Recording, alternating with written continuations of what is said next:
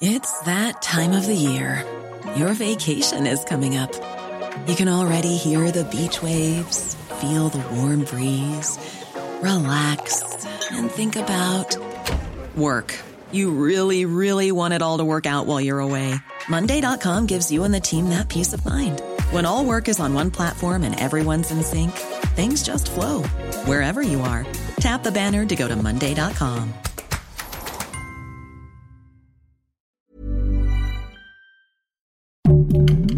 Heraldo Podcast, un lugar para tus oídos. Esto es Primera Plana de El Heraldo de México.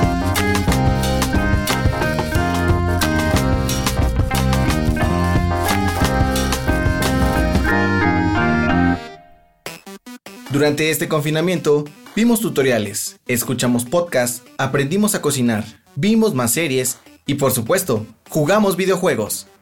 En el 2020 surgieron más de 10.000 nuevos videogamers al día en México, que dedican largas horas de su tiempo para lograr superar cada uno de los niveles. Este es el caso de Emanuel Jerick, un joven de 13 años que antes le dedicaba solo 2 horas a sus consolas, pero desde que inició el confinamiento, este pasatiempo incrementó a 4 horas de lunes a viernes, y como no tenía tantas actividades en fin de semana, podía jugar hasta 7 horas seguidas.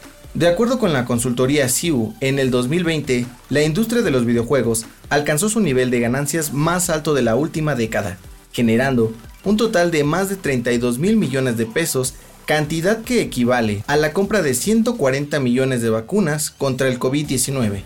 Entre las preferencias de los usuarios mexicanos se encuentran los juegos de deportes o disparos que producen Xbox y PlayStation. Con información de Adrián Arias. Y en cuanto al COVID-19, México ha alcanzado las 200.000 muertes a un poco más de un año de que el virus llegara a nuestro país. Esta cifra podría ser equivalente a la población completa de la alcaldía de Coajimalpa de la Ciudad de México, que cuenta con 217.000 habitantes. Hasta el momento, México es el tercer país con más muertes y se encuentra por debajo de Brasil y Estados Unidos. Los estados que han presentado un mayor número de fallecimientos son la Ciudad de México con más de 38.000 el Estado de México con 22.000 y Jalisco con 11.000. Con información de Gerardo Suárez.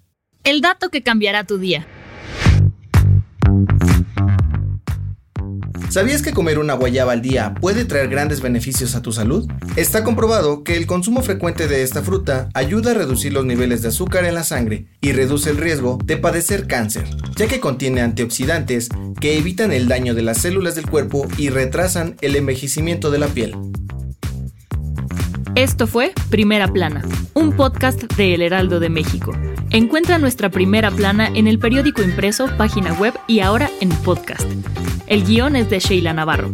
Diseño de audio de Federico Baños. La voz es de José Luis Mata y la producción de María José Serrano. Hasta mañana. Síguenos en Twitter, arroba Heraldo de México, Instagram, arroba El Heraldo de México y encuéntranos en Facebook y YouTube como El Heraldo de México.